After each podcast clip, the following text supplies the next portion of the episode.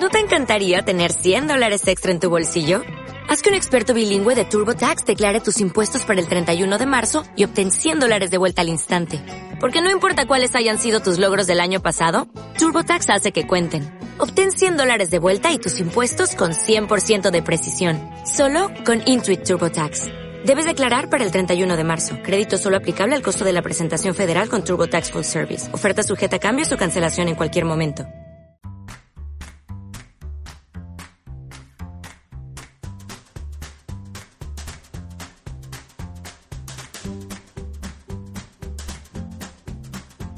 Buenos días, buenas tardes y buenas noches. Esto es 00 Podcast. Episodio 00180. Mi nombre es Gerardo Mi nombre es Tomeu. Y yo soy Susana. Y la ventaja de, de que hayan pasado varias semanas sin, sin grabar eh, son dos. Por una parte, traemos bas- bastantes películas y no hemos tenido que revolver en el cajón de los VHS para traer algunos títulos que comentar. La verdad es que todas son bastante eh, recientes y, y algunas de ellas incluso las podréis encontrar en el cine, lo cual es una ventaja. ¿no? La segunda es que hemos encontrado algo que se parece mucho a un micrófono para Susana, lo cual hoy por tanto está más cómoda, eh, su columna vertebral pues más alineada con respecto a la silla. Hola, y, hola, probando, probando. y lo mismo pasa con Tomeo, porque no tienen que compartir micro y por tanto no tienen que parecer pues eso, un, un- un dúo, eh, un coro, ¿no? De, de- mira, los- ahí están contentos eh, y, y alegres. Eh, de todas formas, no, no, no, no estamos contentos con, con el sonido de, de Susana y, y seguiremos mejorando para próximas ediciones. Eso, eso es algo que... eso, ¿eh? No estamos contentos con el sonido de Susana. Con el sonido. Deberías expresarte A ver, mejor. perdón, Lo estamos, seguiré intentando. estamos contentos con Susana, pero no con el sonido. Aquí, ¿quién se carga el sonido? El micro. No, yo. Así que eh, no pasa nada.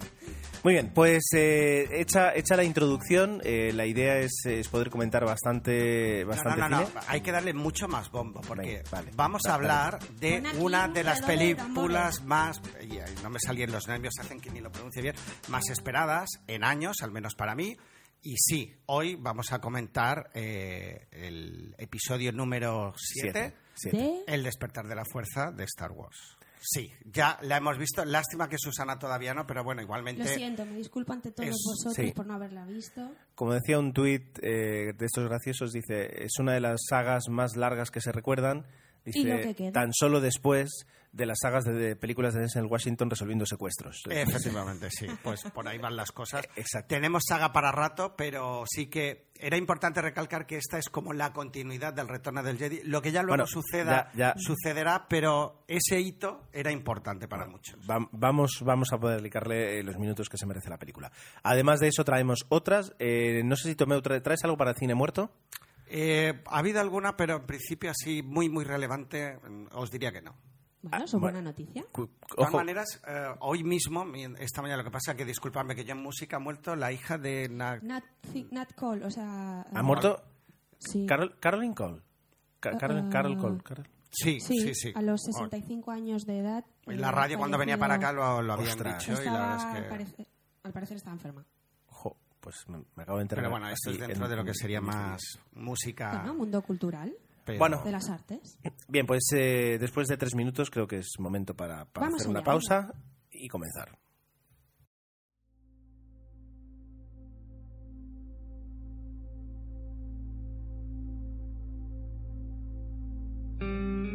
Y como comentábamos al inicio de este podcast, vamos a dar el turno a Gerardo y a Tomeu para hablar de el estreno más esperado del 2015, así lo han llamado y no me extraña. Es eh, fascinante la expectación que ha generado esta película y sin más dilación y como muchos de vosotros estáis esperando, aquí tenemos la opinión de Tomeu y Gerardo sobre Star Wars, el, el despertar de la fuerza. Adelante chicos. Pues a mí, yo ya me lanzo a la piscina. ah, antes de comentar, de comentar directamente la película, como tú habías dicho, se ha generado una gran expectación. Yo ya empiezo siendo un poco crítico. Creo que Disney ah, ha sido excesivamente celosa de todo lo que se podía hacer y decir de la saga. Yo, por ejemplo, ah, bueno, muchos de vosotros sabéis que estoy ayudando a una cadena de cines a llevar un poco sus redes sociales y recibíamos por mail una serie de premisas de cómo teníamos que colocar las fotos, la información Todo exactamente sin tocar ni una coma. Las creatividades Bravo. tenían que ser así. Bravo. Hasta cierto punto sí, pero le quitabas Ojalá. la naturalidad de lo que debería ser un estreno. Yo creo que le han dado demasiada, que para mí la tiene, pero creo que le han dado demasiada excesiva importancia a algo que, que no es más que una película. Pero es que para mí no lo es, pero... Es decir, tiene que estar... Justo, Sus- Susana da en el clavo. Es, una, fra- es, es como una Es una franquicia. sí, sí. Y así como eh, eh, pues la corporación McDonald's no te dejaría que tú, que eres un franquiciado, montaras un McDonald's de cualquier forma, Con una pared rosa, por ejemplo. por ejemplo, te dicen, no, no, los colores que se utilizan son estos, la- las tipografías son estas. Pero no lo haces con otras. Porque, porque eh, Incluso te diría que con los Vengadores mismos no ha habido Porque esa excesivo primero, celo. primero, Los Vengadores no es de Disney. Perdona, decir, Marvel, Disney, sí, sí que lo es. Vale, pero, quiero, pero no, pe- pero quiero decir que, que- que no es lo ha comprado Disney, pero quiero decir que, que la gente que está detrás de ello Bueno, no es, hay no es un Disney equipo puro. X, bueno, es el equipo de Marvel. Intervienen dentro de... Segundo, es la, es la, es la, a diferencia de otras, yo creo que es una de las sagas que más podrían reventarse. Eh, Está claro. Quiero decir, eh, tú imagínate, si tú les das libertad a, a toda la gente que se encarga de publicidad en el mundo, eh, eh, de, venga, toma, No. promociona. A ver, que se me entienda.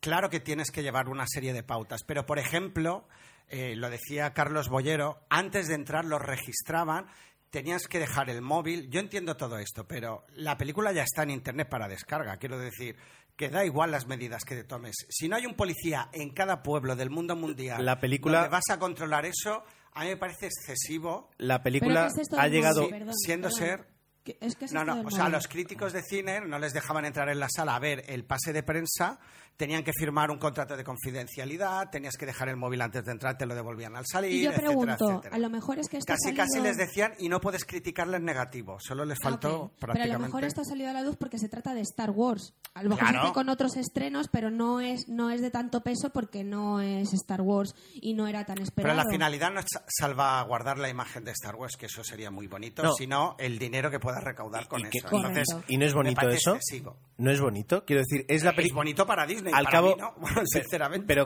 ¿qué, qué, qué problema hay con eso? O sea, tú dices excesivo y yo te pregunto, ¿excesivo por qué? Excesivo por- porque solo es una. Estamos hablando de una película. Pero ¿y por- por- pese a que es escúchame, verdad que es una. Pero ¿y por- ¿qué tiene de malo? Pues mira, yo voy a defender a Tomeu en esto. Yo, Pues- yo, yo le entiendo. Yo creo que dice que se pierde la magia. ¿Qué magia? O sea, no, quieren imponerte una forma de. Yo, si quiero eh, anunciar en una red social que se va a estrenar Star Wars, no quiero que me impongan ni la fotografía, ni la tipografía, ni nada. Yo no voy a perjudicar la imagen de. ¿Quién dice que no? Que se ve mucho ¿Quién el quién- que quién- es por quién dinero. ¿Quién digo? Yo A ver, ¿qui- ahora quién- mismo quién- acabo de decir que no, que yo no voy a perjudicar la imagen y- de Star Wars. y quién eres tú? Quiero. ¿Y quién eres tú para las personas que tienen los derechos de imagen un de Star Wars? elemento, Un elemento que va a hacer que gane muchísimo dinero. Perfecto, pero para Quiero juzgar, libertad. pa- pa- para juzgar que vas a hacer o no vas a hacer daño. Pues Quiero Tomeu decir- es el producto final por el cual se elabora. Cuando tú una tienes- película. Perdona, por decir- ejemplo, puedo seguir, ¿eh? Pero digo porque tengo No, en el muchísimos momento que me dejéis hablar, yo lo mismo os, os rebato, espera, ¿eh? no, pero bueno, tengo sí, otro ejemplo sí, más bueno y luego te dejo hablar. Eh, aquí en Mallorca existen una serie de coleccionistas de la saga Star Wars que se han gastado miles, miles de euros en esto. Sí. Quieren exponer esas cosas porque consideran que los niños, los adultos y tal puede ser un buen momento. Pues no pueden anunciar esa exposición utilizando la palabra Star Wars porque es marca registrada. Correcto. Y ellos consideran que eso puede perjudicar Correcto. la imagen de Disney. Y seguro que lo puede perjudicar. No estoy de acuerdo. Ya. No estoy de acuerdo. Ya. Me parece excesivo, injusto y prepotente por su parte. ¿Por qué? Porque yo puedo utilizar la palabra Star Wars porque No. las palabras Está no son registrada. dueñas de nada. Está, perdona, No. las marcas están registradas. Las palabras. No, las palabras. La marca estará registrada, pero no la va a utilizar con ningún fin. Las marcas se ¿Cómo- registran cómo? si tú la vas a utilizar con un fin económico. No, pero una no, exposición no, gratuita. no, Tomeu, Tomeu, no, Bueno, no. Yo no puedo, Vale. yo no puedo, razón, yo no puedo montar una exposición de tazas de desayuno y poner Picasso. No puedo. O sea, eh, eh, estoy seguro que nadie te va a prohibir hacerlo eso. Si es gratuito. cuando, cuando, cuando Citroën, publi- o sea, eh, cuando Citroën sacó el Sara Picasso, les cayó una demanda del copón de, de, de justamente la- lo- lo- los que tenían los derechos lo de tiene, Picasso. no lo sé que lo tiene. Y, y tuvieron que sol, Citroën tuvo que soltar pasta gansa. Pero perdón, y era un no porque coche. utilizara el nombre Picasso, Sí. sino que la tipo No, era la firma de Picasso. Eso es lo que yo creo que han pagado. Quiero Vale, decir... de acuerdo, me ha quedado claro que hay debate. No, no, ¿Termina pero... Gerardo? Sí, por, ¿Termina Gerardo? por alusiones. tiene que acabar. Y como Gerardo. la opinión de la película. Por alusiones, por alusiones.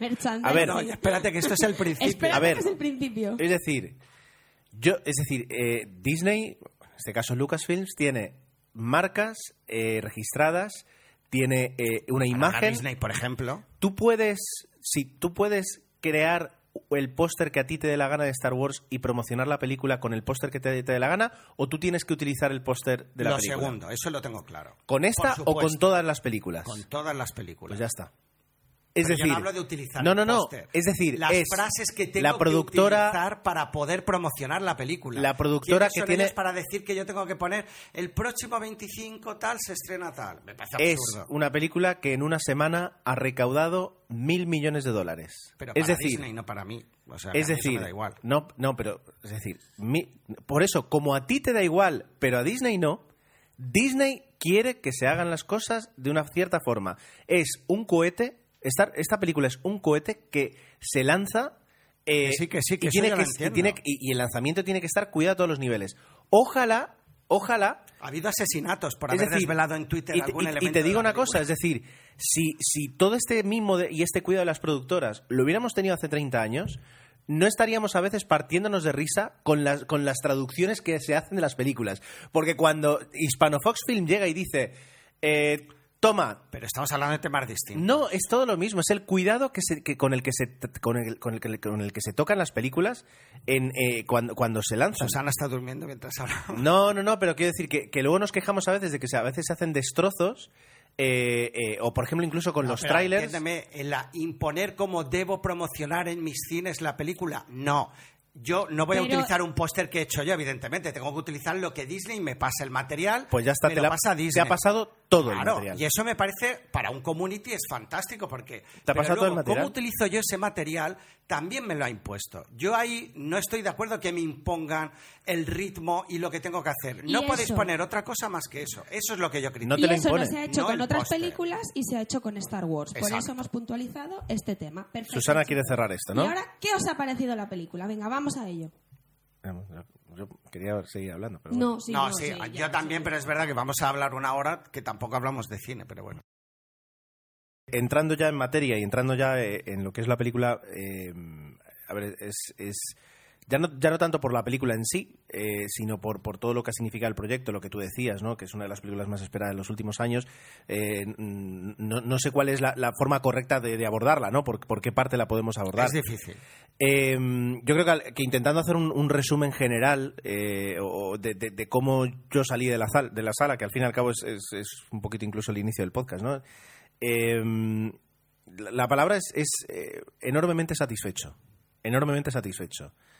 Eh, por tres motivos básicos. Es decir, por una parte, lo primero que era lo que todo el mundo fue al cine a ver y es no se, carga, no se han cargado la franquicia. Es decir, eh, esa, esa decepción que pudimos tener con, con el episodio 1 y que, y que se multiplicó con el 2 y el 3. Eh, no existe esa, esa, sensación, al revés. Es decir, de hecho, e- esta película se podía haber llamado como la película original, Una Nueva Esperanza. Una Nueva Esperanza JJ Abrams. Eso, eso es, la primer- el el primer motivo por el que yo salí satisfecho. El segundo es que eh, se cuenta una historia y la película está bien. Es decir, te cuentan una historia, atrapan tu interés, eh, se desarrolla, tiene unos personajes, te gusta, vas esperando, tienes emoción, te, te ríes, eh, te Es decir, es una buena película. Eh, luego, luego hablaremos si es la mejor película, pero es una buena película. Y lo tercero es, es justamente un poquito la esperanza de decir, bueno, pues eh, ahora me quedo con muchas ganas, de ver el episodio. Es decir, se han creado, se ha anclado la historia eh, y se ha creado eh, un- un- unas nuevas tramas para ir desarrollando a, a- a lo largo de los años y en los próximos años. Es decir, eh, eh, eso, eso es lo, lo bueno de la película, es lo básico de la película. eh, y ahora podemos entrar en, en- en tu valoración. La de Susana todavía no, no, no la ha visto, pero No, pero qué bonito, Gerardo. Sí, ¿verdad? lo que has dicho. Eh, podemos entrar en, en- en esa valoración eh, y luego ya podemos ir hablando un poquito pues de- incluso de, de- de la historia, de lo que se puede contar de la historia, por supuesto, y, y, mm, tal vez lo tendríamos que haber dicho antes, pero eh, no tiene no, no vamos a hacer ningún spoiler de esta, de esta película, obviamente. seguro que Disney ya estará escuchando y nos cae una demanda del copón. Nunca lo, nunca lo haríamos. No, bueno, ahora ya no. Eh, nunca lo haríamos, pero, pero desde luego mm, es- no será la excepción. Y luego, pues, pues eh, personajes nuevos, antiguos, interpretaciones, banda sonora. Entraremos un poquito en, en todo lo que sería el desglose, ¿no? Así que te, te dejo, te dejo la No, palabra. digo que es verdad que va a ser difícil ah, tener que hablar de, de- de esta película sin hacer spoilers, pero obviamente es nuestra ley principal, porque donde yo tengo mis pegas necesitaría hacer spoilers, ¿vale? Pero bueno, O sea, Yo- tienes pegas. tengo pegas. Igualmente, yo ahora podría repetir exactamente lo mismo que ha dicho Gerardo, ¿Que estás de que lo comparto, menos con lo de salir del cine muy satisfecho. Yo diría, salí del cine satisfecho y expondría los tres puntos de Gerardo y coincidiría 100% contigo. Con Es lo una película muy difícil, Entonces- porque es una película que Con lo cual, crea bien. muchas expectativas. Yo, yo te pregunto, vale, ¿por qué no? ¿Por qué no? Porque he hecho algo que nosotros en 00 Podcast ah, siempre advertimos cuando vamos a ver una película. Digo, ojo con las expectativas. Cuanto más altas las tengas, más grande puede ser la decepción. Entonces yo siempre por norma, y me consta que Gerardo, y supongo que también Susana, que no hablamos tanto, ah, vamos al cine e intentamos no marcar excesivamente es- expectativas para que luego el resultado final pues se centre un poco más en realmente si te ha gustado. Pero en el caso este, yo me permití generar todas las expectativas que me diera la gana porque es una película mítica para mí, Ajá. la trilogía es muy importante, la primera obviamente de nos yo siempre he sido anti las otras, pero que también es también como película de entretenimiento pues salí del cine que no se habían cumplido. Entonces, disfruté mucho, claro. me encantó cuando empezaron a salir las letras, cuando aparece Han Solo o cuando, me- para no hacer spoiler, me describiste una escena después de una explosión que pasa algo, yo sentí lo mismo que tú, la verdad es que ahí coincidimos. Pero salí del cine, me sabe mal decirlo, porque yo no quiero hablar mal de esta película, ni creo que lo vaya a hacer, pero no salí del cine con esa sensación.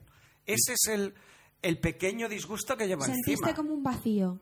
que no acababa de decir, ostras. Y mi hija igual, lo que pasa que mi hija obviamente no ha vivido lo que es la, la saga y, y ya es una opinión más mm, diferente, ¿no? Pero yo salí del cine diciendo, jo, y, y me apetece, es verdad, que te dejan el momento para decir, oye, tengo ganas de ver cómo continúa. Tiene mogollón de aciertos, pero también, y ahora cuando hablemos de la película lo veremos, tiene un par de cosas horrorosas, desde mi punto de bueno, horrorosas, que no son tan buenas o malas. ¿Tú volverías a ir a verla al cine? Por supuesto. ¿Qué, Tres veces más. ¿Qué debería haber tenido la película Uy, para que no salieras con esa, con esa quizás decepción? un poco más de originalidad en el guion. A mí, y que quiero que se me entienda, me parece un remake de la primera, no una continuación de una saga. Creo que eso es lo que ellos han intentado ah, para salvar a los fans o para contentar. Digo, vamos a utilizar elementos de la saga original para que la gente se identifique. Eso me parece muy bien, pero falta originalidad, eso es lo que diría. Para mí, falta ¿Y- y qué originalidad en algunas cosas. El, el de, bueno, ya estamos entrando en valoración de la película, Bien. pero el malo, ah, teniendo una primera parte muy buena, se diluye para mí hacia el final de la película totalmente. Eh, desde el momento en que ocurre algo y los que la hayáis visto me entenderéis enseguida, desaparece cualquier, no sé, esa fuerza que parece que iba teniendo el personaje se diluye totalmente hacia el final. Bueno. Esos serían los dos elementos para mí. Yo, yo en, ese Y aspecto... todo lo demás muy bueno, ¿eh? Lo que, te, lo que te puedo rebatir en ese aspecto son dos cosas. Por una parte, eh, y justamente después de haber, que, que no lo vamos a comentar aquí, pero que lo podemos comentar, lo, pod- lo podremos comentar en próximos episodios. También he tenido la oportunidad de ver incluso el documental de I'm Your Father sobre David Prowse, el que, que tuviste en directo con, con el actor en, Bueno, en directo, la sala. En, En estreno, sí. Estreno. Para, claro, para, para aquellas personas que, que lo sigan buscando, eh, y, y ahora voy a hacer un spoiler de la primera trilogía, quiero decir, de la, de la original, de las películas Bueno, de George Lucas estas originales. alturas. Voy a hacer un spoiler en los próximos 30 segundos, lo digo por si alguien no la, no la ha visto. Eh, que todo el mundo sepa que Darth Vader murió. Quiero decir, el que quiera ver a un malo, a Darth Vader reencarnado, no lo va a encontrar Yo te lo voy a rebatir y, luego. y también lo que, lo, que, lo, que, lo que tengo que decir, con eso primero que te puedo rebatir es, es una película del año 2015, prácticamente año 2016, eh, un personaje como Darth Vader en el año 2016 eh, sería ampliamente criticado. ¿Por qué? Porque dentro de, todo lo que supone es un, es un malo eh, muy, muy llano, muy plano. Es decir, es, es malo desde el principio, eh, malo desde el final, casi, ¿no? Es decir, eh, es eso. Entonces, el personaje de Kylo Ren eh, tiene, tiene que dar más juego, tiene que, tiene que, ser más modulable para poder ir, ir creando ya no una película, es que, luego como mínimo quedan dos más.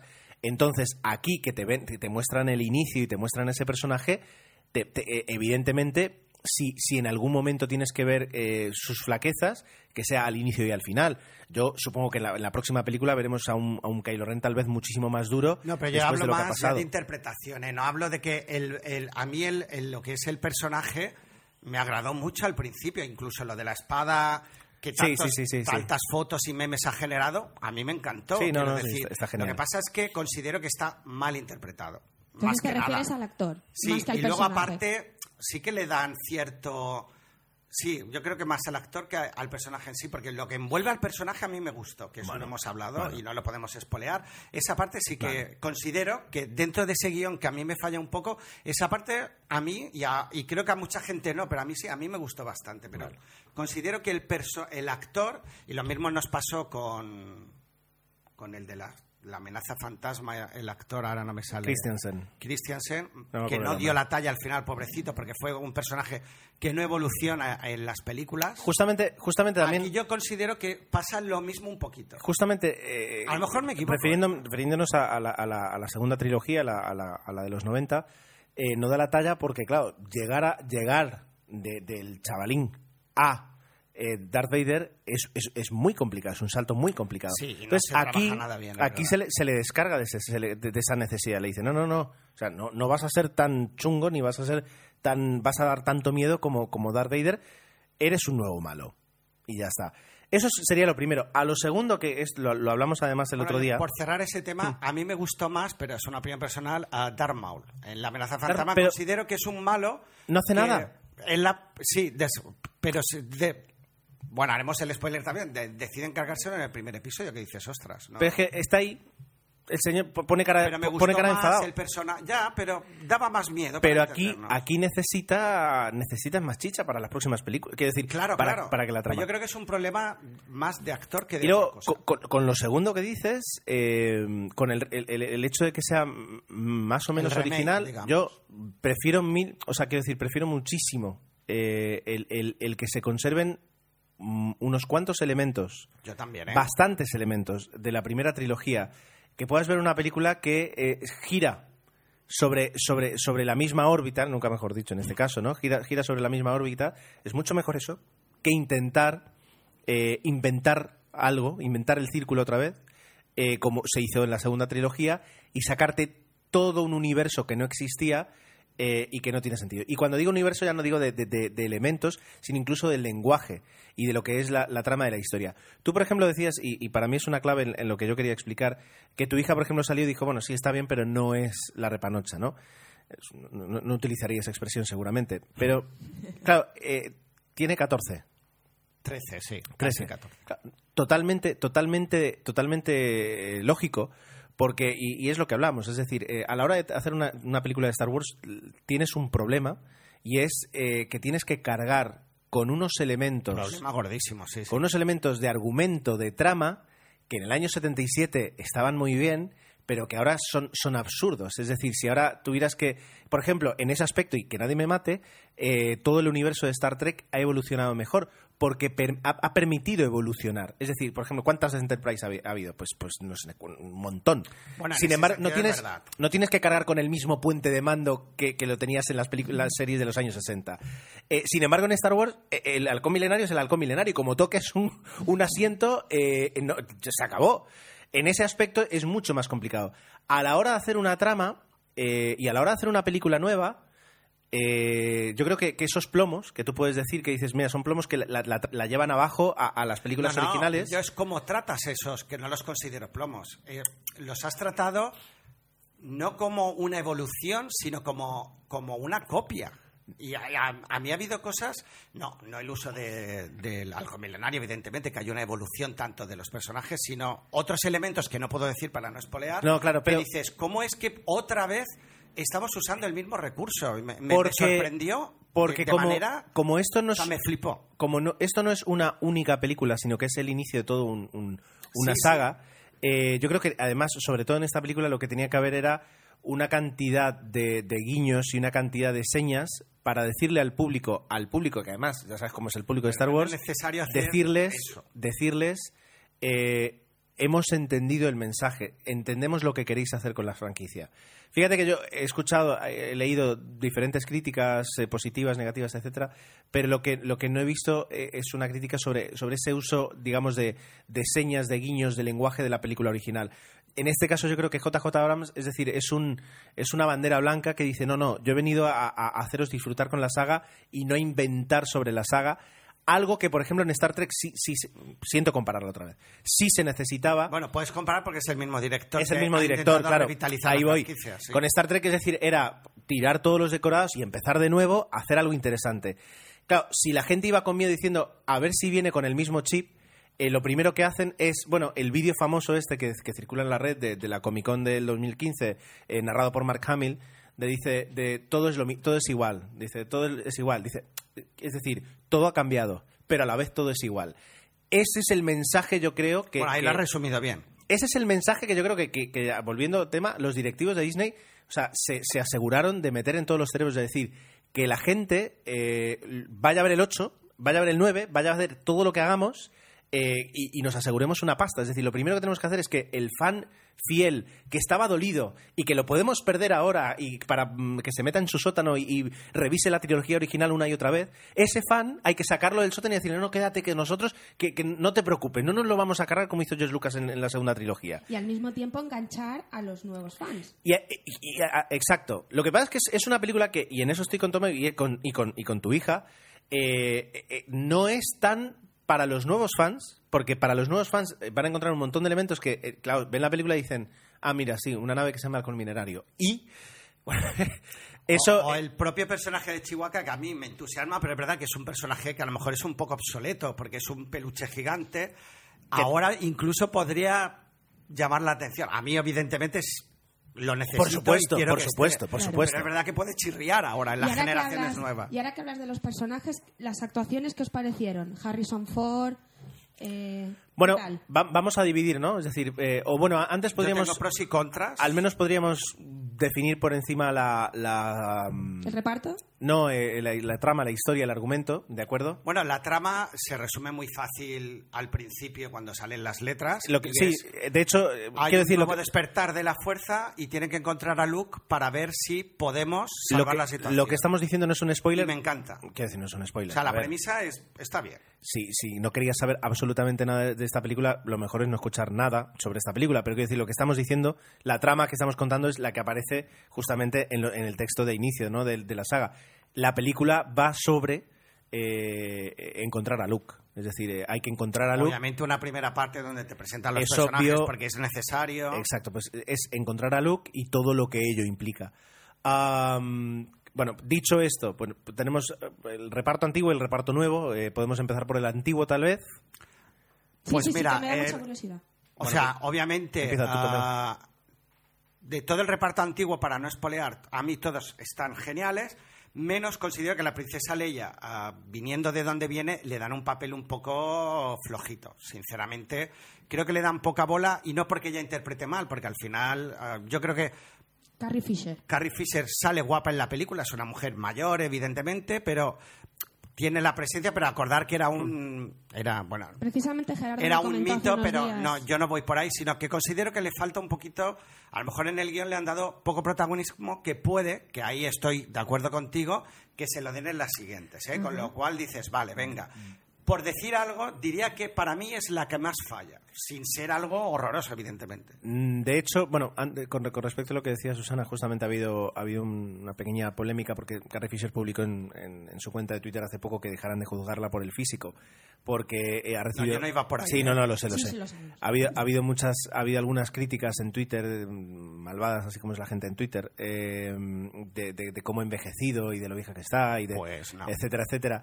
Claro, era... Yo, yo siempre... Me parece absurdo, además. No, pero bueno, vi- viene, viene de gente que, que lleva 20 años fantaseando con, con mm, la Con el bañador en, del en el bikini. sí. En el bikini, entonces eh, de repente se encuentran con una señora de 60 años y, y se les vienen muchas fantasías sexuales al suelo. Entonces, Pues eh, que pero ellos- A mí en ese sentido me sorprendió gratamente como un personaje maduro que dije, pues mira, eh, yo creo que además Eso- el vestuario el vestuario está perfectamente elegido Sí. eh, porque te, te vuelves a encontrar con ese espíritu combativo que tiene Leia. Pues yo ahí creo que le falta un plus. Pero Bueno, es verdad, ¿eh? Pero el plus, el plus viene de los minutos que le faltan. Quiero decir, en, este, en, ese, en ese aspecto la película Sí. está, está, y aposta, poco balanceada. En esta película aparece mucho Han Solo, poco Leia, pero yo creo que, que me en la que siguiente... Claro, en la siguiente película, es decir, vamos a ver mucho más Leia que mucho más Solo. Es decir, en ese aspecto yo creo que se va a ir balanceando. La historia además esta vez estaba con Han Solo. Y, ¿Qué tal y- Han Solo? y una de las cosas que a mí me, han- me ha sorprendido es eh, eh, la cantidad de minutos que tiene Harrison Ford en esta película. Algo que viéndolo en las entrevistas, viéndolo como está, es decir, el, Tienes razón. el- sí. el- el- Sorprende positivamente. sorprende positivamente. Eh, a ver, Harrison Ford Han Solo hace, de, hace un poco de Han Solo, quiero decir, lo, lo cual, teniendo en cuenta todos los años que han pasado, no digo que sea sencillo, eh, digo que no te sorprende porque sigues viendo al mismo Han Solo. Comodísimo. Eh, sí es verdad que, que Harrison, per- personalmente, Harrison Ford es uno de los actores que yo creo que, que, que con, con los años eh, peor ha aprendido a, a- a- a- o sea, peor ha, ha continuado actuando. Quiero decir, Que ha ido... eh, lo, lo veo, sí, o sea, lo, lo veo mucho más inexpresivo ahora que, que hace 10 años, por ejemplo. Eh, así como, yo qué sé, yo qué sé, otros actores tipo Robert De Niro eh, siguen en la cresta de la ola, es decir, cuando quieren siguen, siguen transmitiendo muchísimo.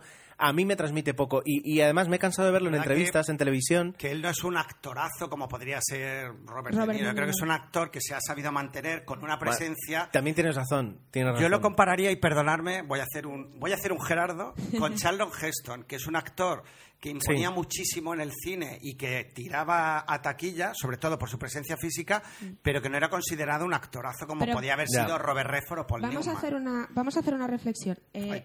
Harrison Ford, eh, último trabajo antes de Star Wars, El despertar de la No, fuerza. no, no me acuerdo. Es que no me acuerdo, No me o sea, hacía mucho que no veíamos Sí, a Harrison está, Ford en pantalla. está semi-retirado. Sí, no, la, es que no me acuerdo del título. ¿De qué iba la película? A ver si la No. sacamos. Sí, la Bueno, chica eh, que... búscalo en la IMDb, pero bueno. Pero me refiero con eso, que, que hacía tiempo que no veíamos a Harrison Ford en Alice, pantalla. no sé qué de Alice. Y de repente eh, vuelve con Star Wars y vuelve, pues así como, como tú dices, Gerardo, como tú comentas. Sí. No, y vuelve bien, o sea, no sé, el personaje tiene el toque canalla que tiene y se le intentan dar, pero bueno. Pero es creíble, es- sigue siendo Han Solo. Sí, sí, sí, sí, sí, En ese totalmente, sentido, totalmente. Y, y Leia sigue siendo Leia. Entonces, quiero Muy decir, bien. El, el cast antiguo la verdad es que trabaja, eh, trabaja muy bien. ¿Y el casting nuevo? El Aquí casting es nuevo, donde yo tengo más yo creo, yo creo que pa- claros, claros y sombras. para mí, para mí ha sido una, una sorpresa eh, porque, o sea, ¿Cuál es el nombre de la actriz, Gerardo? La ella, ella es, eh, es eh, Daisy, Daisy Ridley, ¿vale? Vale, perdón. el secreto de Adeline es la última en que sale Harrison. Ford. Personaje secundario, sale poquito, pero bueno, yo sí que la vi y me gustó el. Es decir, digamos, hay, hay tres actores, eh, digamos, cuatro actores que, que son los nuevos, ¿Y digamos, el son cast actores nuevo. conocidos que han hecho ya trabajos anteriores en Hollywood así a lo grande? A ver, o- hay, hay dos que, que- que bastante y hay dos que muy poco. Es decir, eh, Adam Driver, que es el, el, el actor de Kylo Ren, el nuevo malo, eh, pues es muy conocido por eh, ser uno de los protagonistas de la serie Girls. Eh, Vale. Y de hecho, bueno, pues el- el- entre la segunda y la tercera temporada fue cuando, cuando hizo el rodaje de, de- de esta película. Luego, Oscar, Oscar Isaac, es de origen guatemalteco, así que diría que, que, mm, que- que es Isaac. Es un actor que ha aparecido en Drive, eh, a propósito de Lewin Davis, Ex Machina. es decir, Físicamente es el que más a mí me. O sea, me sonaba más Chucar, evidentemente. el que más te recordaría la antigua saga, también te diría, ¿no? Es decir, es un. Claro. Es el, tiene tiene un, un aspecto un poquito más, más antiguo en ese aspecto. También ha sido bastante conocido y creo que, que- que- que que, que- que, bueno, ha hecho bastantes películas. Y luego los, los dos, digamos, más eh, novedosos, además son dos actores británicos. Para ella era la primera película eh, de cine así mínimamente importante. Ha hecho serie, eh, ha hecho series, ha hecho algo de televisión, teatro, y es Daisy Ridley. Em, ¿Cómo se parece a Natalie Portman, no? tiene, tiene para, a, a mí me recuerda, tiene un parecido. Físicamente también, es decir, es, es, es muy delgadita, es... eh, aposta No creo que sea casualidad. No, ¿verdad? Puede- no, es decir, no, no, necesariamente. La, la cuestión es, es eh, ella tiene un papel muy importante, al fin y al cabo es, es la protagonista, es eh, Rey, es la, es la protagonista y mucho peso encima. Y yo creo que lo saca muy bien. Eh, tiene, tiene una, Sí, tiene un, contigo. tiene un, un- un balance entre la fortaleza eh, que necesita un personaje que hereda el rol femenino que tenía la princesa Leia, es decir, ne- necesitas esa fortaleza y la tiene, pero a la vez eh, combina ese punto de inexperiencia y ese punto de ignorancia sobre todo lo que está pasando y sobre todo lo que le pasa. Que eso es algo que, por ejemplo, lo hereda de Luke Skywalker, es decir, el hecho de que eh, es una persona que, que empieza de cero, que no sabe lo que ocurre y para cuando la ter- termina la película está totalmente eh, entregada a lo que es la trama y a todo lo que significa. Entonces, ella está eh, absolutamente eh, genial en la película. Entonces un acierto de casting Sí, total, ¿no? sí. Y luego queda el que supongo es el que a Tomé le chirría un poquito. Y No, espero, a mí me chirría Espero, espero no ver ah, ahí. tanto el malo, como ya hemos dicho, y luego el chico, que eh, Finn, Finn. que no sé, ah, también a lo mejor se tiene que desarrollar más a lo largo de la trama. Eh, John Boyega, para que, ya que hemos dicho los nombres de todo, que a mí personalmente no, no destaca ni para bien ni para mal. No entiendo muy bien todavía qué función tiene el personaje, no sé si de hilo conductor o tal.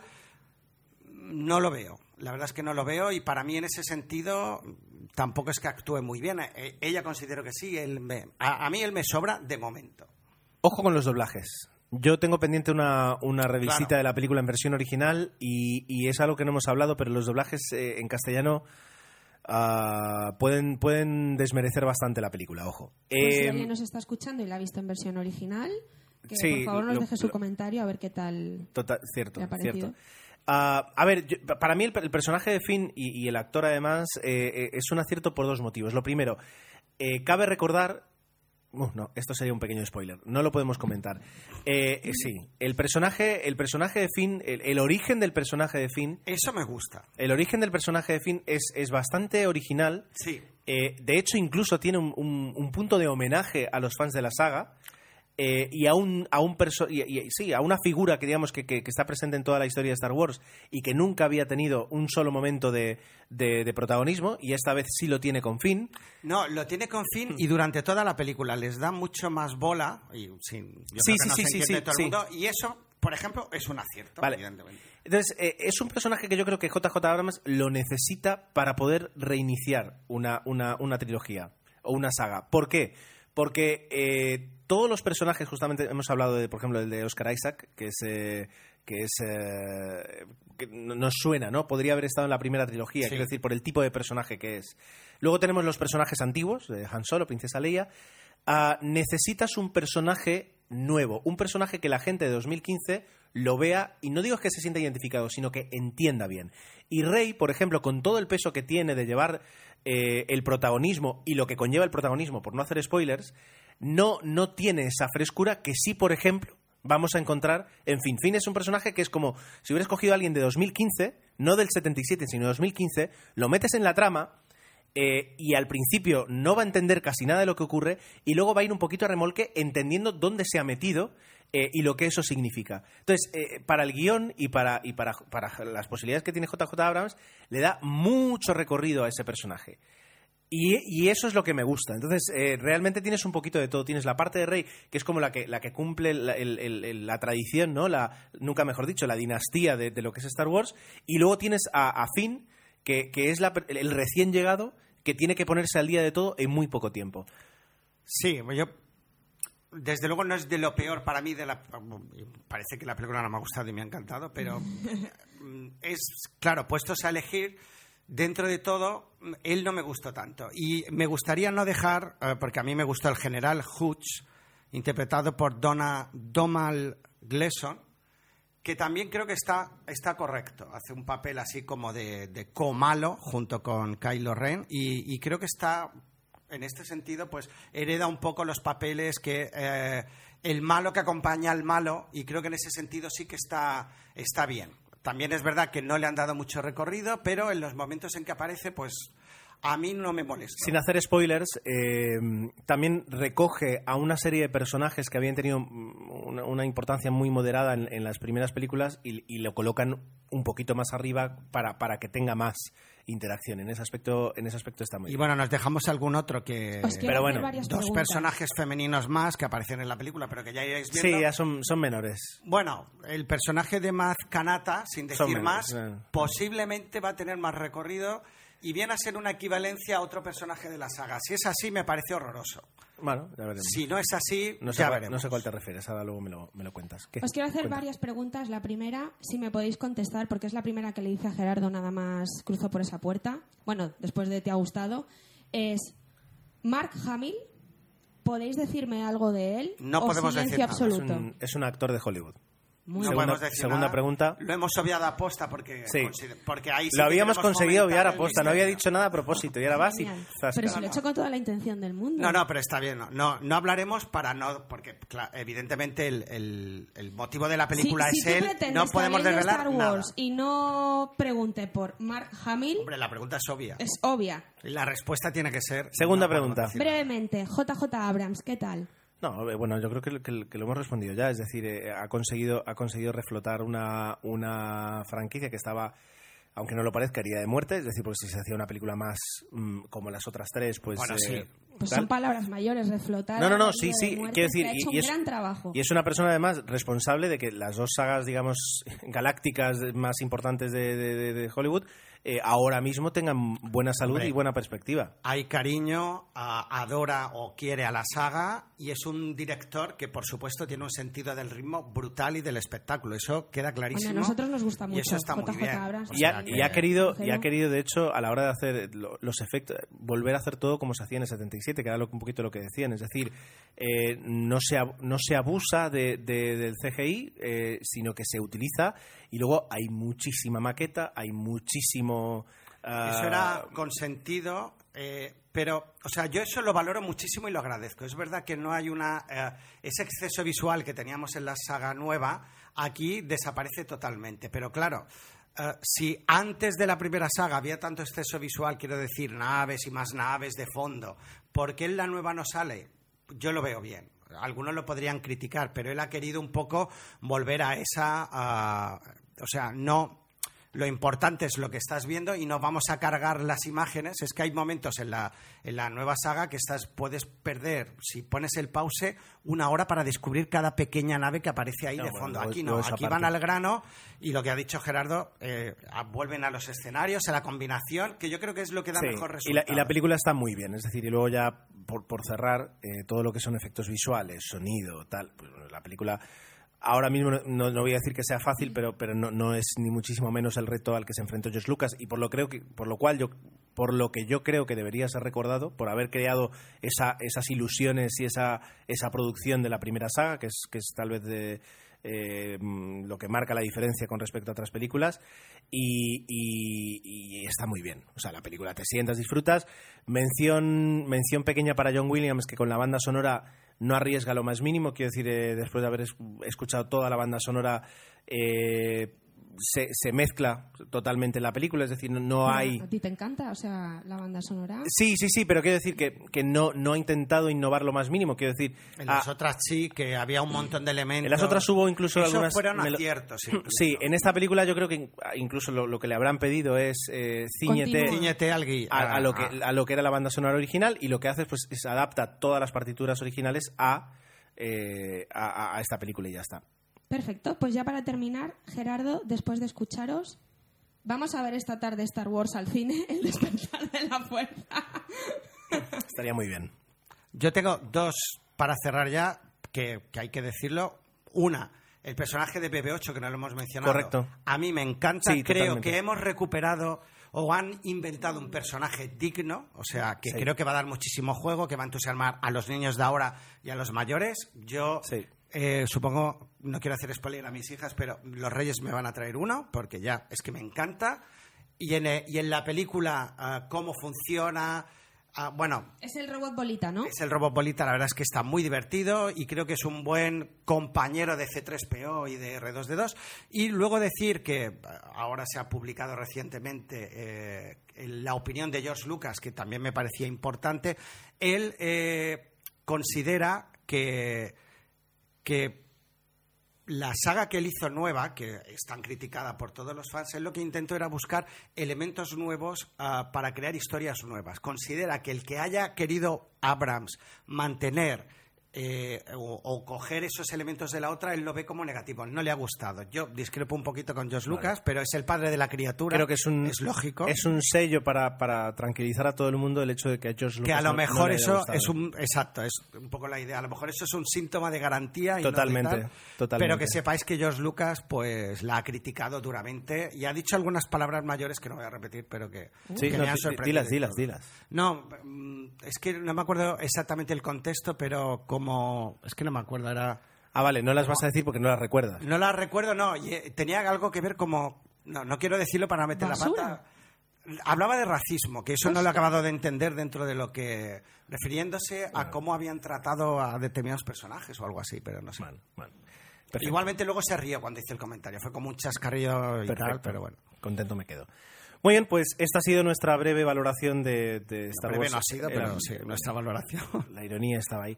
Eh, del despertar de la fuerza, eh, yo creo que es, que es una película que, que si, si alguien todavía queda por ver, pues que, que vaya. De Sí todas sí tenéis que ver. quedan meses para, para que la retiren de, de cartelera. Eh, y dicho esto, pues eh, vamos a aprovechar los minutos que nos quedan en el podcast para hablar de algunas películas que no sean de eh, Star Wars. Y cederemos la palabra a Susana a ver si así tiene un poquito Cierto, más de. cierto. Vamos allá.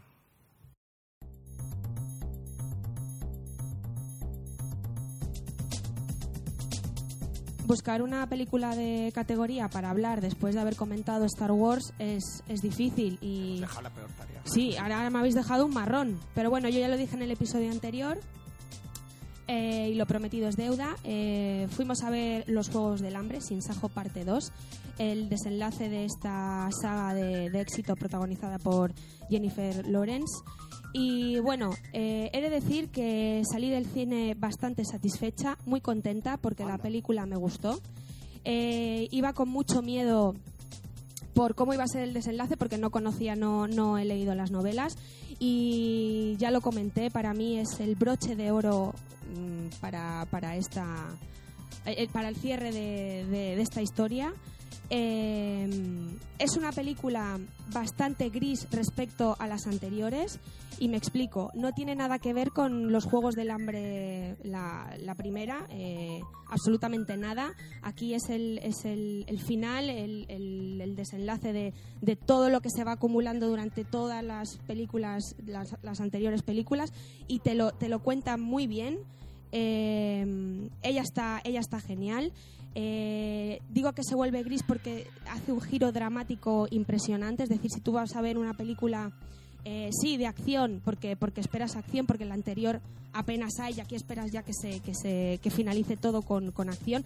La hay, drama, tensión, eh, escenas muy bien rodadas, sin, sin hacer spoilers. Hay un momento que ellos bajan al- a los al- a los subterráneos, es decir, a- a- del- de la ciudad y, y- y esos planos están muy bien rodados y, y he de decir que, que- que, bueno que la película me gustó mucho, le doy un aprobado en comparación a la anterior. Eso te iba a decir, la primera.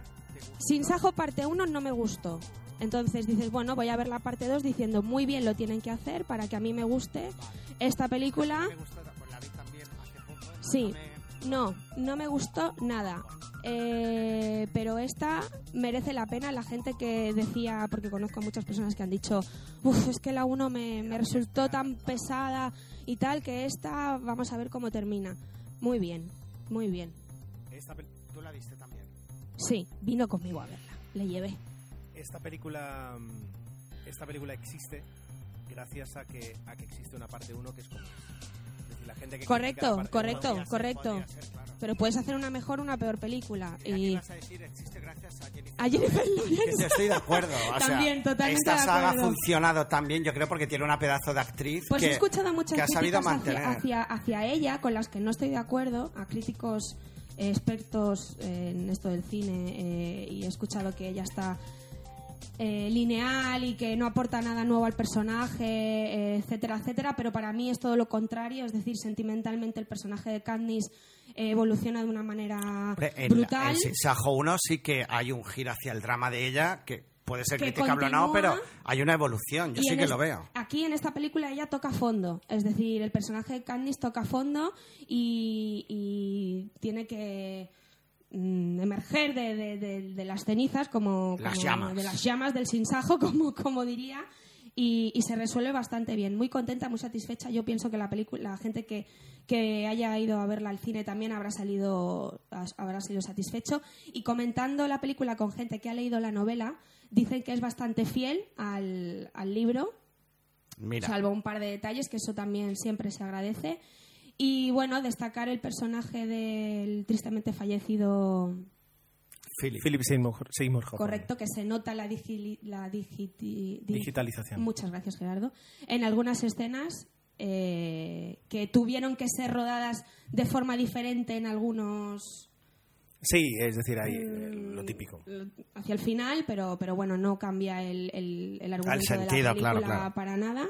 Y, y muy contento y muy, muy satisfecha. En Sin Sajo 1 ya estaba, perdonar, sí. No. estaba vivo todavía, Sí, Philip sí. Seymour. En el inicio del rodaje sí, Sí, falleció durante el rodaje del mismo, que se rodaron para, juntas. para el estreno de la, prim- de, de la película del año Ya no, pasado estaba, ya no estaba en pero la lo que eran las etcétera, escenas en principio eran suyas todas. pero se sí. rodaron seguidas. Creo que, creo que ya tuvieron problemas para terminar de montar la primera porque, Sí, sí, porque sí, sí. faltaban algunos Faltaba, planos por faltaba. por hacer en ese aspecto.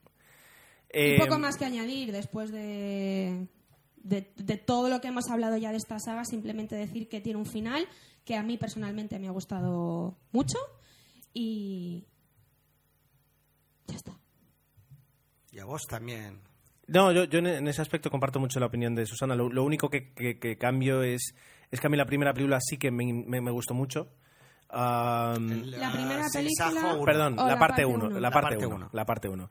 Eh, vienes de dos películas en las que básicamente todo gira en torno a la acción y en torno a, Sobre todo la a- al combate, a, bueno, a lo que son los propios juegos Bueno, del hambre, nunca mejor dicho. Y en la tercera película te encuentras pues eh, con, con un ingrediente político mucho más fuerte. eh, porque al fin y al cabo la película evoluciona pues de, de una, una fantasía digamos juvenil de acción Exacto. eh, eh, pues eh, evoluciona hacia ah, toda una crítica eh, de- dentro de la ciencia ficción sobre el poder, sobre el autoritarismo, etcétera, etcétera. Claro, en algún momento tienes que George Orwell, por un turno. en algún momento tienes que hacer el, el cambio, ¿no? El cambio de velocidad y el, el cambio de dirección y, y- y eso es la tercera película. Entonces, la necesitas, la necesitas y, y si te fijas bien y si, y si vas un poquito más abierto, decir, bueno, por aquí cuando se matan, si, si te fijas un poquito más ahí, descubres una película que está muy bien hecha teniendo en cuenta también eh, que, que vino de una saga juvenil y que tienes que hacer un cambio. Suele, suele ser habitual y eso, con co- bueno, pasó también, yo, ojo, que no las he visto, eh, Harry Potter no he visto, eh, he visto algunas Sí, películas eso sueltas. es exageradísimo, pero bueno, también los Claro, niños crecen. Ahí está. Y yo creo que, que con los Juegos del Hambre pasa lo mismo. Es decir, no es lo mismo el lector de, de 15 años que te coge el primer libro Correcto. a- al lector de 22, 23 que ya por amor a la saga termina. Entonces, eh, esas evoluciones son, son muy típicas en este tipo Sí, de, la de 1 y la 2 películas. de Harry Potter no tienen nada que ver con las dos últimas. Y- evidentemente. y a mí- Y todos, y todos los actores están, están genial. Jo- Josh Hutcherson, Sí. Pita, nuestro Pita. querido Pita, eh, lo hace muy bien. Sam Claflin, Liam Hemsworth. No, no, no. La, la película. ¿Y hacía falta es hacerlo en dos películas? Sí, No.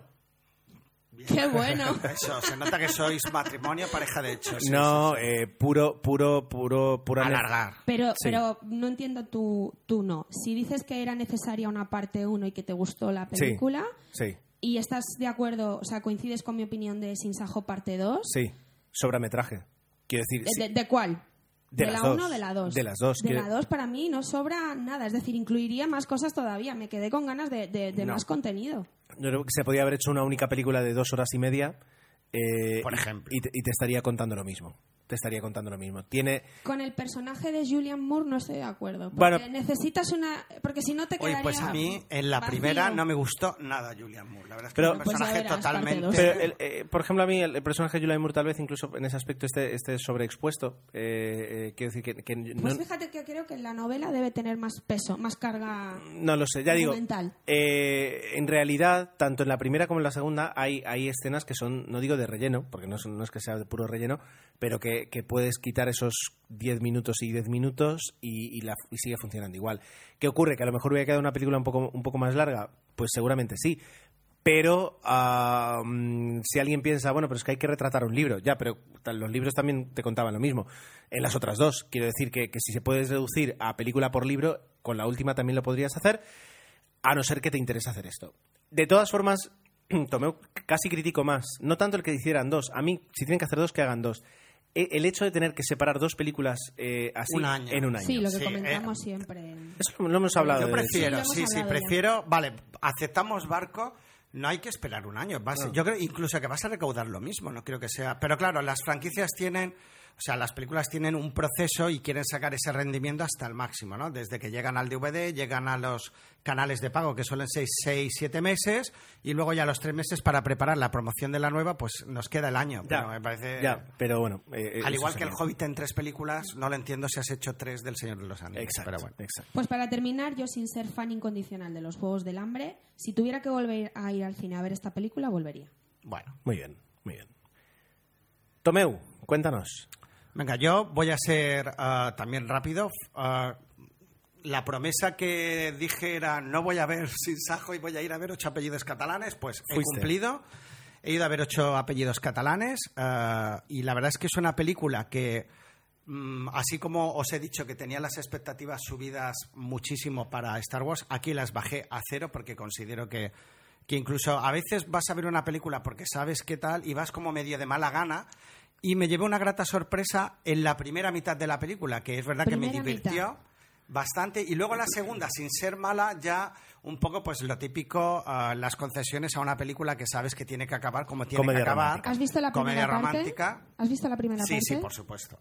De hecho, ha sido récord en, en En taqui- proyección de televisión. En Telecinco la dieron y no Ah, sé cuántos de la- millones de espectadores en ocho apellidos vascos. Bueno, eh, los personajes que ya conocíamos de la primera, pues están todos igual. Quizás creo que el que flojea en esta película es Clara Lago, que creo que no acaba de entender muy bien eh, cuál es su rol en la película. Dani No Rovira seas malo, Gerardo, que te veo venir. Te veo aporta, venir. aporta lo que tiene que aportar y luego pues obviamente eh, está Rosa María Sardá que le das exactamente el papel que todo el mundo espera y La lo catalana. hace perfectamente es el Robert De Niro catalán esta, o la Meryl Streep catalana que lo hace perfecto y te ríes bastante y la sorpresa para muchos ha sido Berto Romero que hace un poco el papel así de Bueno, hipster Sorpresa para bien, sorpresa para no, mal. no, La para sorpresa- bien, en plan divertido, que yo creo que es un personaje añadido, que es lo que debe ser una segunda parte, que en este caso encuentran un elemento, ah, que es la parte catalana, que yo creo que está muy divertido y le da el toque, ah, el contrapunto con Dani Rovira. Yo creo que ahí ha sido un acierto en ese sentido. O sea que tu, tu receta, digamos, eh, para, para, para, para la secuela sería, es decir, coger eh, todo lo bueno de la primera, añadirle algunos personajes nuevos, añadirle una saga, una, una, una trama Eso es ligeramente como diferente. dicta la- lo- el protocolo. Obviamente puedes hacer lo que te dé la gana en una segunda parte. Vale. Pero acordaos, hay ahora sí que ha habido una evolución en ese tema, pero cuando en los 80 yo iba al cine, eh, las segundas partes eran eso. Vamos a coger todos los ingredientes de. Me recuerdo sobre todo Super Detective en Hollywood. Solo en lo que casa. ha funcionado solo cara, lo repites en la segunda y, y no arriesgues mucho más. Y eso han hecho Digamos que ocho apellidos apellidos- catalanes van por ahí. Vamos a coger los elementos de la primera, los metemos en Cataluña con todo lo que ello supone. El rollo del independentismo, la verdad es que está divertido y bien llevado. Y luego, no os cuento ya ni la trama porque creo que no es necesario. Y luego, ah, en este caso, pues han añadido estos dos personajes que yo creo que precisamente esto sí que aporta beneficio a la segunda parte y personajes como Clara Lago se quedan ahí un poco ah, como que no han evolucionado tanto. La película igualmente es divertida y vas al cine a ver eso. Yo es que no espero nada más y salí contento de, mira, me reí un rato y, y ya acaba aquí, ¿eh? Y, lo cuento porque, mira, nos funcionó la fórmula la primera vez, vamos a Y la repetirla y, Y a ver Y ahora qué no sé si la siguiente película será ocho apellidos o gallegos, porque incluso aquí, aquí ya sale un personaje gallego en la película, con lo cual no sé, no sé Bueno, cómo lo harán, bueno, pero sí que habrá bueno. una tercera parte. Guay. No creo que recaude lo de la primera ni de lejos, pese a que ha funcionado muy bien. Bueno, no lo sé, ¿eh? pero bueno, hombre, sí, sí, ciertamente es, es complicado. Muy bien, pues eh, voy a voy a con mi primera película. A ver, Gerardo. Pues mira, mi- la primera película es una, una que tenemos reciente, de hecho la fuimos a ver eh, ayer, Tengo muchas ganas de ir. vale, y es la última película de Aquí va a haber debate también, ¿eh? Ya aviso. eh, es la es la última película de un director que, que, que podemos decir prácticamente que para algunos es un director de culto, ¿no? Que es eh, Robert Lee Zemeckis, eh, director de la saga de Regreso al Futuro, Náufrago, ah, Forrest Gump, por supuesto, Dilo, ¿eh? Y, y, dilo. Polar Express, No. Apo. no, Ay, Eh, Apolo ahí está 13 Ron Howard, tío. Apolo colado, me he 13 es Ron Howard. Vale, eh, bueno, pues en este caso nos trae eh, una película que es, bueno, aquí en, en España se ha llamado El Desafío.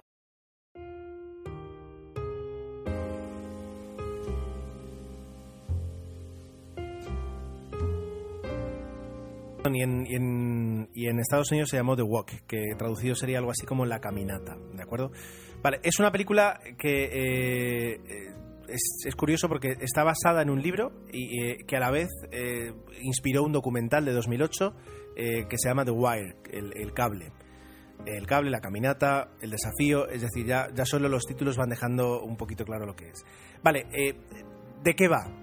Bueno, la película lo que hace, en este caso recrea, el documental te cuenta exactamente cómo con los protagonistas, pero la película, de hecho, ganó el Oscar, si no voy mal, a mejor documental, o sea, quiero decir, merece la pena verlo.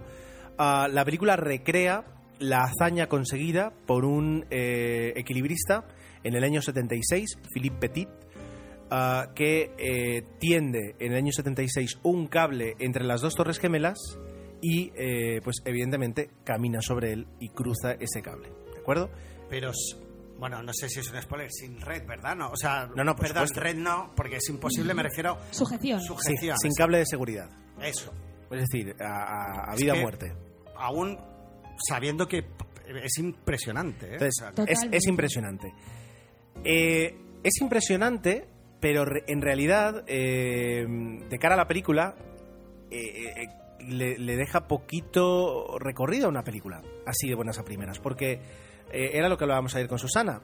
A- acostumbrados a ver mm, momentos de la más alta tensión en la que de repente pues eh, vas a salvar el mundo o no, incluso en historias reales, eh, aquí lo peor que podía pasar, pues en gran parte de la película era que al final no lo hiciera y eh, lo que o, o- o que se mata. o que si lo hacía, eh, pues se matara. ¿No? Y dices, bueno, y aún así, pues sería una. Qué desgracia, pero es una persona que se cae haciendo algo que sabe que se puede caer. Entonces dices, ¿dónde me falta tensión, me falta eh, algo que, que- que me haga temblar de alguna forma, ¿no? Que me, que me, que me tenga atrapado en, el- en- en- en la butaca. Y eso es lo que consigue Robert Zemeckis, haciendo algo que se le da muy bien, que es contar una historia. Gran Es decir, narrador. Exacto. Increíble. Es decir, eh, eh, en Forrest Gump, por ejemplo, eh, parte de, de la magia de Forrest Gump es el, el- el plantear la, la película como un cuento. Y de hecho, Lo consigue. eh, lo consigue, es decir, y tiene ese hilo conductor durante toda la película. Qué bien. Bueno, pues aquí hace lo mismo y plantea una película no convencional en la forma de contarla. Hasta, hasta tal punto, y ayer lo, no lo comenté, me hubiera gustado, a, a- a mí, es una película que, que me decepcionó mucho, que es la, la invención de Hugo. La invención era, ¿no? Sí, correcto. Pues me hubiera gustado que lo hubiera dirigido Robert Zemeckis. No, a mí me gusta la invención. A mí no. Quiero decir, e- ese, ese- esa fantasía y ese mundo eh, es mágico, al cine, ¿no? pues ese mundo mágico me hubiera vis- lo, lo hubiera preferido a través de los ojos de Robert Zemeckis, porque la forma que tiene de contarlo no es convencional. Y eso es algo que, que- que quien vaya a ver la película lo va a ver desde el minuto uno. Es decir, minuto uno, ves la película y dices, ah, vale. Ostras. O sea, no es una, peli- un- una película, un biopic o, o- o una película convencional. No, no, no, no, no, no. Es decir, te están contando un cuento. Y el cuento es de cómo una persona que se llama Philippe Petit, desde que es un niño, se enamora eh, y, y- y quiere ser, y quiere ser equilibrista. Y un día ve una, una ilustración, porque es que ni siquiera creo que llega a fotografía, de las Torres Gemelas y, y dice, En yo plena tengo construcción. en ple- sí, las estaban terminando. Y dice, yo tengo que cruzar eso. Yo tengo que hacerlo. Y de cómo eh, consigue con un grupo de, de- de locos eh, hacerlo. Suena divertido. Entonces, la película tiene, tiene, tiene, yo y mis tres puntos, ¿no? Tiene tres puntos fuertes. Lo primero es eh, un, un eh, ah, ah, no me sale el, nombre del actor. Tiene un Joseph Gordon-Levitt que está perfecto. Eh, no es el típico Joseph Gordon-Levitt, es decir, aquí, Es un actor que tampoco me entusiasma. pues No, aquí no has visto nada igual ah, De él. de su trabajo. Nada. Totalmente diferente. Totalmente Has visto diferente. totalmente nuevo. Caracterización impresionante. Es decir, eh, el- realmente te, te lo crees a él. Es decir, eh, eh, en ese aspecto tiene una interpretación que es el 90% es él. Luego pues tenemos a, a varios actor- actores franceses y para actores también americanos, pero que... Ben que, que es- Kingsley, que el ben único Kingsley, conocido- sí, Ben Kingsley es, es un secundario. Que hace de maestro, que se... Ah, perdón por la broma. No, Pues hace, hace de... Hace de tal cual. hace de, del, del, del, eh, de Del alguna maestro forma que sí del maestro del maestro del de la persona Vale, vale. Que, que, que le- que- le instruye en, en una parte de su vida no entonces eh, hace un papel pequeño pero pero importante no y, lo- y también lo hace muy bien bueno pues el 90% es él luego el resto de los secundarios que están bien pero pero están ahí no es decir es él él y él y Claro, él no, es Y la hay, base otro- de la y hay otras, claro. hay otras dos protagonistas que te olvidas. Bueno, claro. Y bueno, a- a- ahora llegaremos, ahora llegaremos. Ese, ese es el, el- el primero. El segundo punto eh, eh, de que, que tiene fuerte la película es el cómo consiguen esa pequeña hazaña contártelo como una gran hazaña. De alguna forma lo que hacen es que consigas ver... Pequeña, Es una gran perdón. No, no, no. No me refiero, ojo, no me refiero a caminar sobre las Torres Gemelas. Es a conseguirlo. Porque eh, eh, eh, lo que, hay que decirlo, lo que hizo era ilegal y no estaba permitido. Entonces, el conseguir. Ahora también sería ilegal. Bueno, ahora, Bueno, ahora, es ahora, imposible. ahora pa- pasaría 20 años en la cárcel. Quiero decir, eh, quiero- lo que hicieron no era fácil para un equipo amateur sin apenas medios. Y entonces, esa pequeña hazaña de conseguir tener el cable, eh, eso Le da valor. eh, lo ves a través de sus ojos. Exacto. Y lo ves a través de los ojos de, imaginaos, a alguien como nosotros que decidiéramos hacer algo tan loco, eh, equivalente, porque ahora como dices sería imposible, ¿no? Y que de repente dijera, bueno, pero es que o sea, no, eran, no eran expertos en nada, eran era un equilibrista y, y- y unos compañeros. Es decir, eso es lo bonito, el, el cómo te consigue emocionar hasta ese Y punto. arriba dependes de un millón de cosas. Encima, si no sabes... Claro, pero, pero ya digo, olvídate de arriba, abajo. Es decir, el cómo consigues subir, el cómo consigues tender el cable, el cómo consigues que no te pillen. Es decir, eso, es- e- eso es lo, que, lo segundo. Eh, y luego, eh, lo tercero eh, es lo que dice Susana. Hay, hay un- unas dos protagonistas más de la película que, que yo pongo por encima incluso de todos los secundarios, y son las Torres Gemelas lo que lo que World Trade Center de Oliver Stone no consiguió, que era, pues, de alguna forma, bueno, es verdad que Oliver Stone, Sentir cariño por ellas. claro, Oliver Stone lo que lo que pretendía era, era hacer una película homenaje a lo que ocurrió. Vale, no entremos en esa película. Continúa. Bueno, sí, sí, sí, pero bueno, que, que creo, creo que merece la pena simplemente porque está- tiene lugar en el mismo sitio. Lo, World Trade Center era sobre lo que, ocur- lo que le ocurrió a las Torres Gemelas en 2001, el 11S, eh, pero esta película es sobre las propias Torres Gemelas, eh, porque de alguna forma el personaje de Philippe Petit eh, se enamora de ellas. Correcto. Eh, las torres le piden eh, que, que camine Sobre eh, ellas. sobre ellas.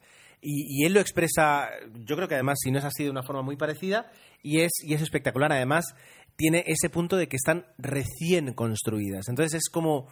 eh, es precioso, en ese aspecto es precioso y merece mucho la pena disfrutar, si además te gusta Nueva York más que más, más y más, eh, pero disfrutar de, de esa, de, ese, de ese enamoramiento, de ese amor que existe. de ese cariño, de ese respeto con las que las trata. Mira, esa Gerardo, has hablado más, más, con más cariño de esta peli que de Star Wars. ¿Qué quieres que te Bueno, diga? porque, porque, porque es una película que, que, a diferencia de Star Wars, lo único que tiene que ofrecerte es ese cariño y esa aventura. Am, a ver, eh, hay, que, hay que hacer mención. Me gusta y- cuando alguien te valora así una peli y te, dan- te entran ganas de ir a verla. como, como aviso a navegantes, hay que decir, eh, todo lo que implica eh, esa caminata, ese, walk, ¿no? esa, caminata y, y, ah, el vértigo está muy bien conseguido. Esa sudoración que tienes en las manos a veces cuando te acercas a un precipicio es la que tienes en muchos planos de la película. Eh, consigue que efectivamente mm, tengas la sensación de vértigo. Yo soy una persona a la que no le gustan las alturas y, y lo pasé fatal. De cerrar los ojos. De cerrar los ojos y decir, ay Dios mío, ay Dios mío, que se cae. Como nos encanta decir en este momento, hay que ir a verla al cine.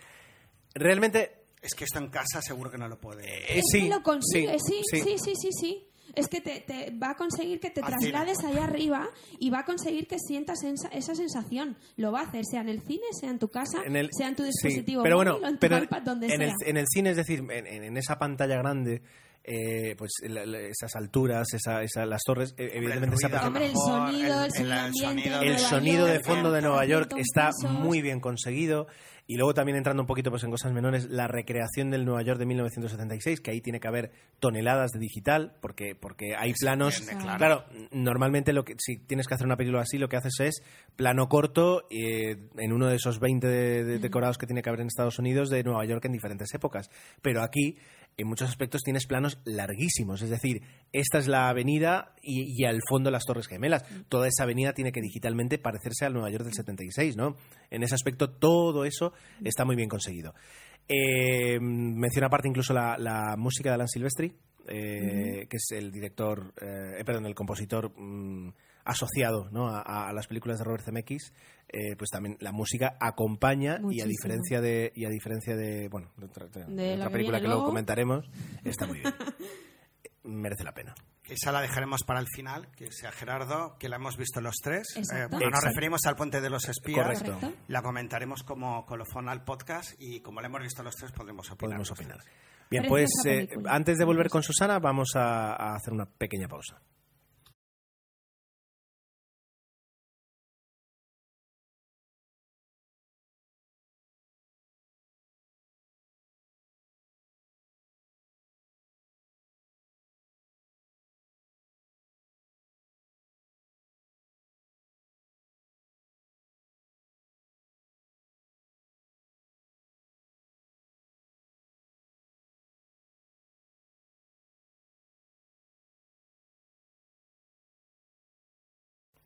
La siguiente película que traigo viene muy acorde con estas fechas en las que estamos.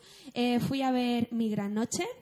Eh, para los que no suene, es una película de marca española dirigida por Alex de la Iglesia, en la que nos podemos encontrar infinidad de, act- de actores mm, de nuestra parrilla española. Blanca Suárez, Pepón Nieto, Mario Casas, nuestro querido Rafael, tendría que estar. Es decir, eh, digo nuestro querido Rafael y que tendría que estar porque es una película dedicada a, Rafael, seré breve.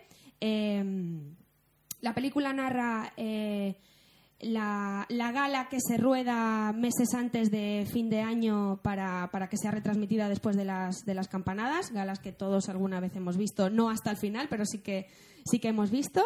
Y eh, los protagonistas son Rafael y Mario Casas, son dos actores que se pelean por tener la primera actuación después de las uvas y todo eso mezclado con con la dirección de Alex de la Iglesia y con la cantidad de actores que, he nombrado y, un guion divertido, fresco ah, y, loco, porque es una película loca, tienes una combinación perfecta para pasar un buen rato, para, para divertirte, para mm, disfrutar de, de, eh, de un espectáculo musical, porque es cierto que, que la música, la diversión, eh, va, va increciendo durante toda la película. Y vamos a ver, no es, no es el peliculón de Alex de la Iglesia, pero es una película que, que está muy bien resuelta y, y- y para pasar un, un buen rato y, y, sinceramente me gustó más de lo, de lo que, de lo que es que esperaba. viendo el tráiler me sabe fatal, pero no me apetecía nada, en absoluto. Pues- no sé si por el guion o por los personajes, pero Sí, sí, es decir, si tú conoces Cero. a Alex de la Iglesia, tú sabes lo que vas a ver. Y por eso, por eso. Entonces, si, si eres, no te digo fan incondicional, pero si, si te gusta el, el- Es que a mí sus últimas películas me han decepcionado, porque lo de Brujas es terrorífico. Las Brujas de Zurgar, ¿no te gustó? No, no, la porque hemos comentado en el es- podcast, ¿verdad? Es terrible, la no verdad es, que no. es una película tan agresiva como Las Brujas. Es decir, yo, sin ir a verla y sin decir spoilers, pues digo, no sé cómo puede terminar, porque con este director te puedes esperar cualquier cosa. Que termine con confeti o que el confeti se convierta su- en no, sangre. no está, yo creo que no está acertando últimamente, pero bueno, al, al menos a nivel de no, está, taquilla. no está acertando a lo No, mejor a nivel con de tu no gusto. sido- Con mi gusto, sí, sí, esto es muy sujeto. Porque es verdad Sí. que, que en los últimos años está haciendo un tipo de película que, que le gustará mucho a mucha gente y no le gustará nada a mucha otra gente. Ojo. Eh, yo como espectadora que le gusta el género que, por ejemplo, Las Brujas de Zugarramundi a mí me gustó. No, a mí la idea Eh, de las brujas sí, lo que el desenlace es terrible. No, no, no, no, bueno, es eso. Podríamos hablar de Sí, película. podríamos hablar. algún día que no tengamos... para el siguiente. Tened Exacto. claro si apostáis por ver esta película lo que vais a ver, que es Alex de la Iglesia 100%, pero con un toque más eh, no tan radical, no tan gore, no tan Sí, bueno, tampoco creo que se preste la peli, o sí, porque si Eh, sacas a Rafael le es puedes meter el gore sí, que quieras. Sí, bueno. pero es una película homenaje a Rafael para ver con los amiguetes, para ver... eh, tú sabes con quién tienes que ir a ver esta película y con quién, ¿no? Es decir... Sí, sí, sí, totalmente. Y, y ya está. Aprobada. ¿Tú la viste. Gerardo? No, no, no, no la he visto. No la he visto. No puedo opinar. Bien, eh, Tomeu. Yo para cerrar ya mi, mi terna, se dice, o mis tres películas, Sí. Em, quería, bueno, como yo creo que era obligado en épocas de Navidad, pues al menos meter alguna película infantil y yo creo que la que más ah, ahora estaría en boga sería eh, lo nuevo de Pixar, que es El viaje de Arlo, ¿no? La hemos visto. ¿La habéis visto La también? hemos visto, sí. Pues mira, coinci- bueno, digo, coincidiremos en haberla visto, igual que con El Puente de los Espías. Bueno, es una película que nos cuenta la historia, eh, un futurible, qué hubiera pasado si los dinosaurios no se hubieran extinguido, ah, pues hubieran convivido con los humanos, posiblemente. Es, esa premisa básica, pues en la película nos muestran la posibilidad o, o nos cuenta la relación de un dinosaurio pues con un niño humano y, y todo lo que con ello pueda llevar que la película ah, visualmente es verdad que es preciosa. A mí, gustándome muchísimo el tema de los dinosaurios, ah, no me atrajo, o sea, no me atraía para nada. El Están hecho- como cari... cari- Sí, como con Hoy un no punto salen, ¿eh? caricaturizados. Como todo lo que hace A mí Pixar. eso no me... No es sí, verdad. Bueno, bueno, casi todo, bueno. Pero no, no me atraía, entonces, pero de alguna manera las niñas querían ir a verla, digo, voy a ir a verla. Me gustó visualmente, oh, es perfecta, aquí Pixar, pues es, eh, es que ya llega no un puedes, momento ya no que no distingues. en eso. Es decir, Si estamos es- en la... Sí. No puedes en eso, en eso. Ya, si, si te cargas eso, ya prácticamente Hemos no- terminado. ya hemos terminado. Pero bueno, me costaba en algunos planos, eran tan bonitos que no sabía si eran digitales o reales, reales. de lo bien hechos que estaban, Sí. ¿no? Pero lo que es ya la historia ah, me recordó muchísimo. Ah, tú me has reforzado con otro elemento, eh, a cómo era el Buscando a Nemo. Buscando a Nemo. El, bueno, el dinosaurio desaparece, se pierde y tiene que volver a casa y un poco pues va de ahí. Y me pareció una película bastante fuerte para ver con niños porque ah, lo que en mallorquín decimos pasas pena todo el rato, estás preocupado porque pasan muchas cosas que dices, ostras, es muy drama la película, Luego, ¿cómo se lo acabas explico? llorando, sí.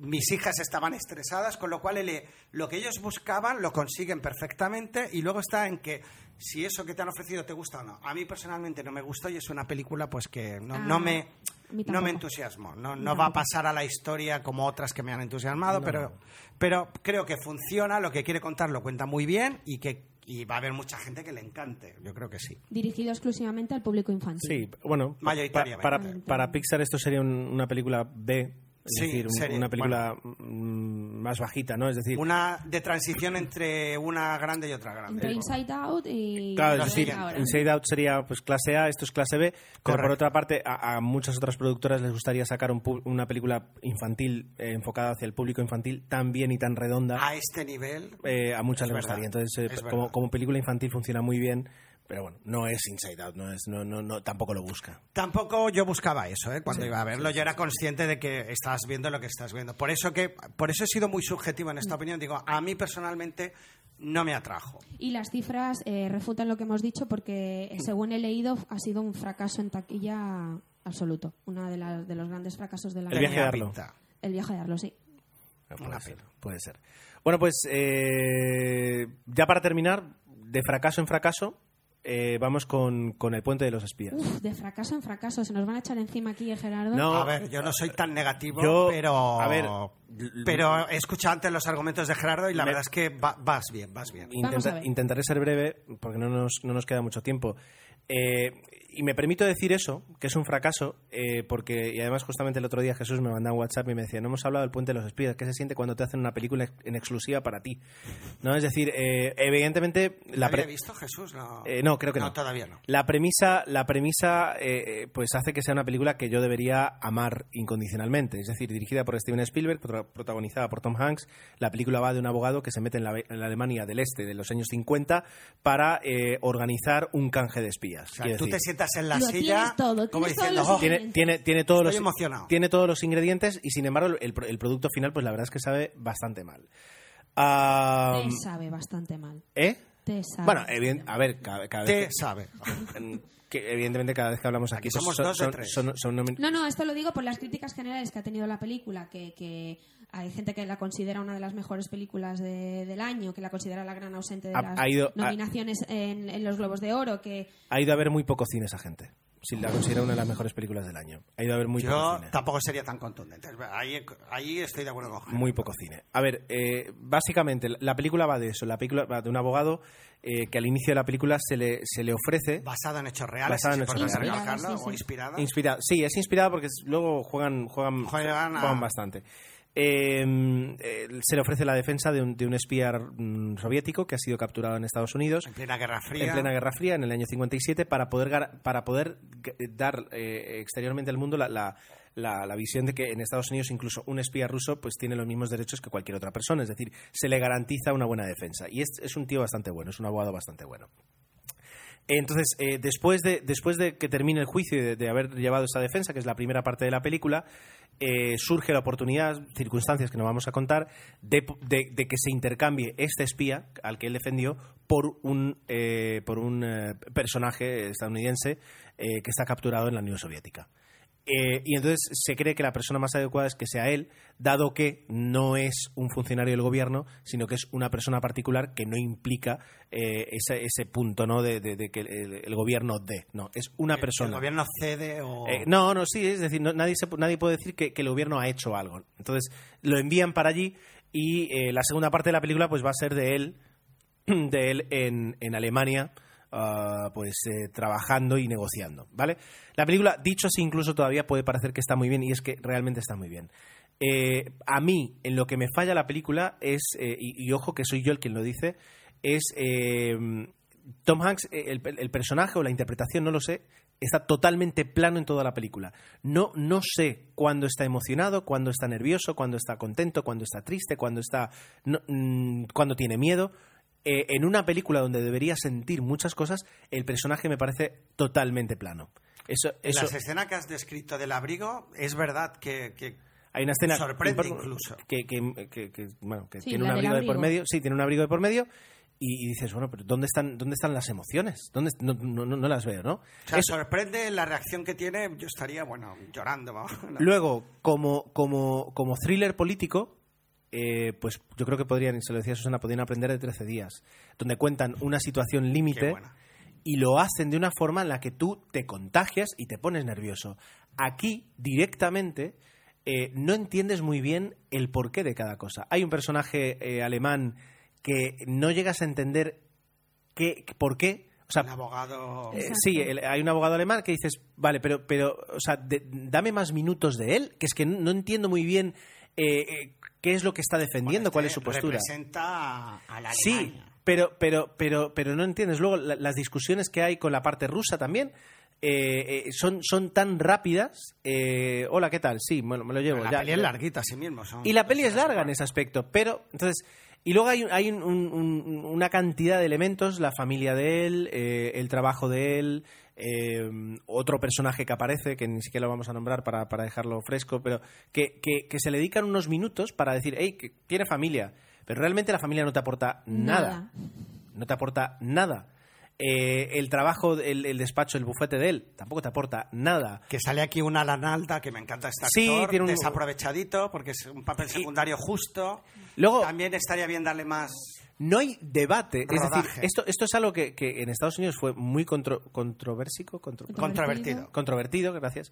Eh, muy controvertido por el hecho de que, de que, de que se le criticó mucho a este Nos abogado. dejaré ir al cine más a las 4 de la madrugada, ¿eh? que lo sepas. Se- No, es decir, se le criticó mucho eh, el hecho de por qué estás defendiendo un espía soviético que quiere matarnos de alguna Claro, forma. eso, eso tiene un valor Eso tiene- argumental muy, muy Pero bueno. no, lo- tiene ese valor, pero no ves un debate, no ves un, un- un- un- un- un- unos sentimientos encontrados, no, simplemente... Eh, eh, ¿te Lo resume en, una en- única escena, la del periódico en el metro. Sí, sí, lo ¿Te resume ahí. refieres al personaje? No, Claro, no, el propio la personaje, con la familia, es decir, Con la sociedad. con la sociedad, con la familia, con el bufete, con, es decir, no ves una, una mínima lucha, no busco un Jimmy Stewart haciendo de, de- de- ah, no me acuerdo la película, no, aquella que, que- que- que hace de abogado, no, no, no busco, no busco eso, pero busco algo más.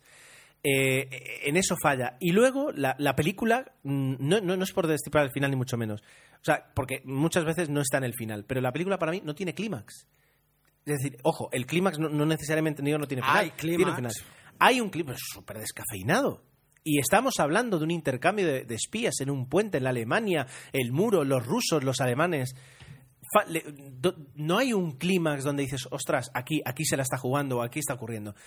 Que está claro que está inspirada en hechos reales y lo que fue, fue. Sí, pero- tú puedes rodar una escena de este tipo con y le puedes eres Steven Spielberg has, has rodado la lista de Schindler has rodado Salvar a Soldado Ryan tú sabes eh, desarrollar dirigir contar esa escena muchísimo mejor bajo mi punto de vista Lo último que voy a decir, y ya os dejo hablar todo lo que queráis. Eh, lo leíamos, después de 30 años es la primera película en la que Steven Spielberg no eh, colabora con John Williams para hacer la banda sonora. La banda sonora la hace Thomas Newman, que es uno de los grandes de Hollywood, que ha hecho bandas sonoras espectaculares, pero que eh, entiendo que sí, o sea, le deseo mucha salud a John Williams porque la banda sonora no funciona para nada. Es decir, nada. la banda sonora trabaja en Yo contra no me del fijé, me encanta que digáis estas cosas, pero es que yo me... trabaja en contra de la película. No porque en lugar de ponerte nervioso en los momentos que te, te tienes que poner nervioso Te y, relajas. y- y- ah, te relaja. Te relaja porque ves un momento de tensión y titín, titín, y dices, ah, bueno, pues ya, pues todo tranquilo. Ah, no, bueno, eso- Vale, así que e- e- ese es- eso es lo que me ha fallado en una película que tenía que haberme gustado mucho. Me, ha salido mal la jugada. Yo iba a ver una película que me tenía que haber encantado, tenía que haber salido emocionado. Altas, Y ¿no? para Porque no, no ibas con expectativas. no tenía expectativas. Sí, sí, sí, te es decir, entiendo, te entiendo. eh, eh, era eh, eh, No, no, no, los ingredientes son buenos, me tiene que gustar. Ya se trata de Steven espero. Spielberg dices Claro. Me recordó, y lo, lo hablamos antes, a una película que, eh, que reciente de Steven Spielberg, War Horse, Caballo de Guerra. Sí. Que es una película que, que- que tampoco tiene mucho clímax y que simplemente te cuenta la historia. Pues mira, este es el chico y su caballo. Se llevan al caballo, pasado el chico busca el caballo y ya está. Eh, ¿Qué ocurre? Que, que, claro, es una película de un chico en la Primera Guerra Mundial que pierde, o sea, que le quitan su caballo y va en su búsqueda. Quiero decir, que dices, bueno, si, si no tiene momentos eh, tensos y, aún- ¿Melodramáticos o- y- y los tiene, Los porque tiene, tiene, muchísimo sí, sí. drama esta película, pero, pero dices, bueno, entiendo que no tenga ahí ese... Pero claro, estamos hablando de un canje de espías. tal, No puede- con estos ingredientes no me puedes hacer esta película. Y ahora voy a ser malvado porque pero a ti te gustó la película a mí me gustó, o sea, no me desagradó. Comparto un poco lo que dices. De hecho, mi valoración al salir del cine fue esa, que fue una película lineal. Pero, ¿cuál era la última, en la película de Ridley Scott que yo esperaba? Hombre, Ridley Scott esperaba algo, algo más. Y tú me dijiste, bueno, pero no siempre los directores. Pues aquí un poco me estás diciendo, de Spielberg y Tom Hanks, fue? Yo Espera que lo Tenemos más. muchas. No sé si era la de Éxodos y dioses Prometheus Prometheus, creo que era, pero no estoy seguro. Da. No, en, en esa no, no te lo podría decir porque, claro, lo que por ejemplo tenía Prometheus que, que, que no puedes, eh, que no puedes eh, bajar el listón es, estás cogiendo la saga Alien. Claro. Otra cosa es No, que cojas una historia película, como esta, mejor la de Exodus, que no la de, la de, la de Russell Crowe haciendo vino, de- ese, ese tipo de película que dices, bueno, pues mira, Pues ahí se ha relajado. Un poco más. ¿Qué ocurre? Que aquí Steven Spielberg, antes hemos hecho la broma, ha cogido el manual de cómo rueda Steven Spielberg y lo ha, lo ha seguido a rajatabla, pero sin arriesgar. Entonces, es una película que yo creo que está muy bien dirigida. O sea, está- perdón, está bien hecha, dirigida no porque lo que tú dices en cuanto le podíamos dar más dramatismo, pero está correcta, funciona bien, el argumento más o menos en algún momento te puedes liar un poquito, pero es lineal, pero es que es como un encefalograma plano. Lo que ves al principio que te, que te emociona, se mantiene, se mantiene, se mantiene hasta el final. Que dices, claro, las películas han de tener sus altos y bajos y sobre todo un clímax. Yo, Pero a mí no me, no, no me pareció tan mala. O sea, yo me entretuvo. No. Está bien, está correcto. Lo que es, es un personaje plano.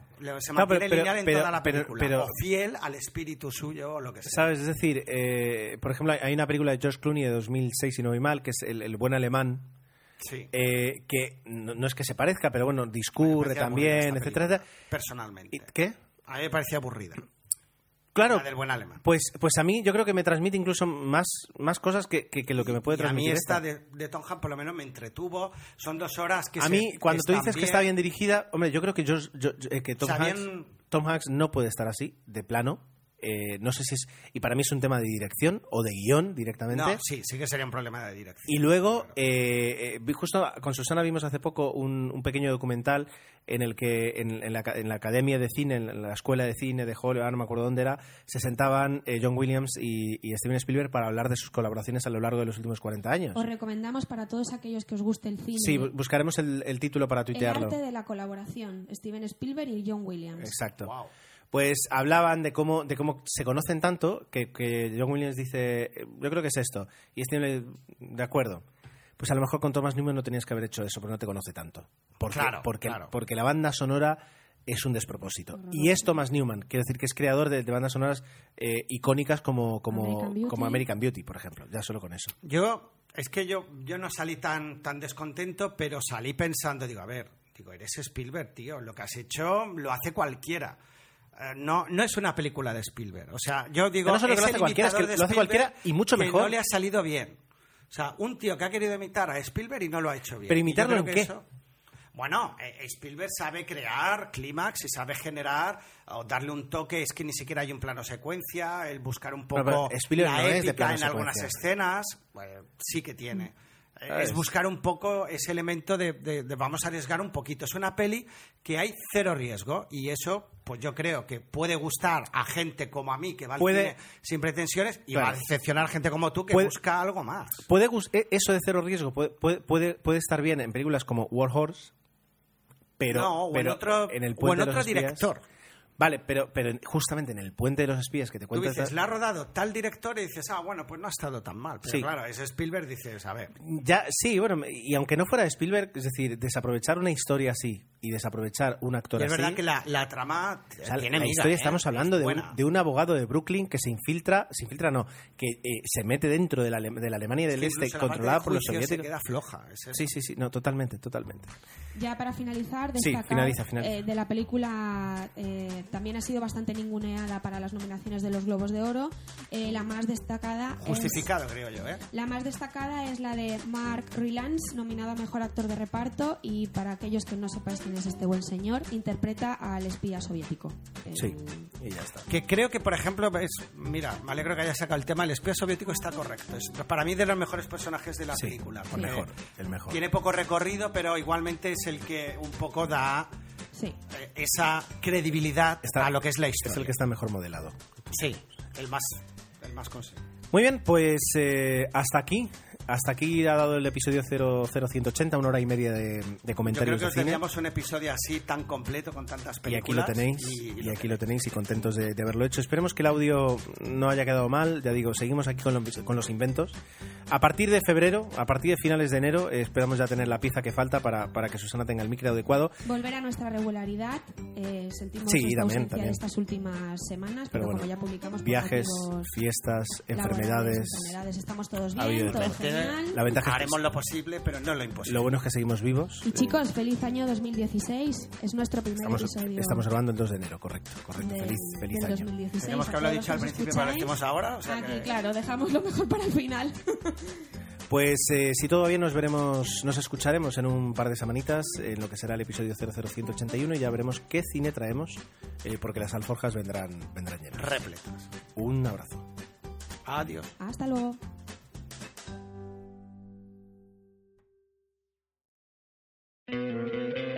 ¿No te encantaría tener 100 dólares extra en tu bolsillo?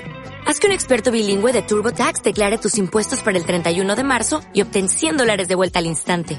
Porque no importa cuáles hayan sido tus logros del año pasado, TurboTax hace que cuenten. Obtén 100 dólares de vuelta y tus impuestos con 100% de precisión. Solo con Intuit TurboTax. Debes declarar para el 31 de marzo. Crédito solo aplicable al costo de la presentación federal con TurboTax Full Service. Oferta sujeta a cambios o cancelación en cualquier momento.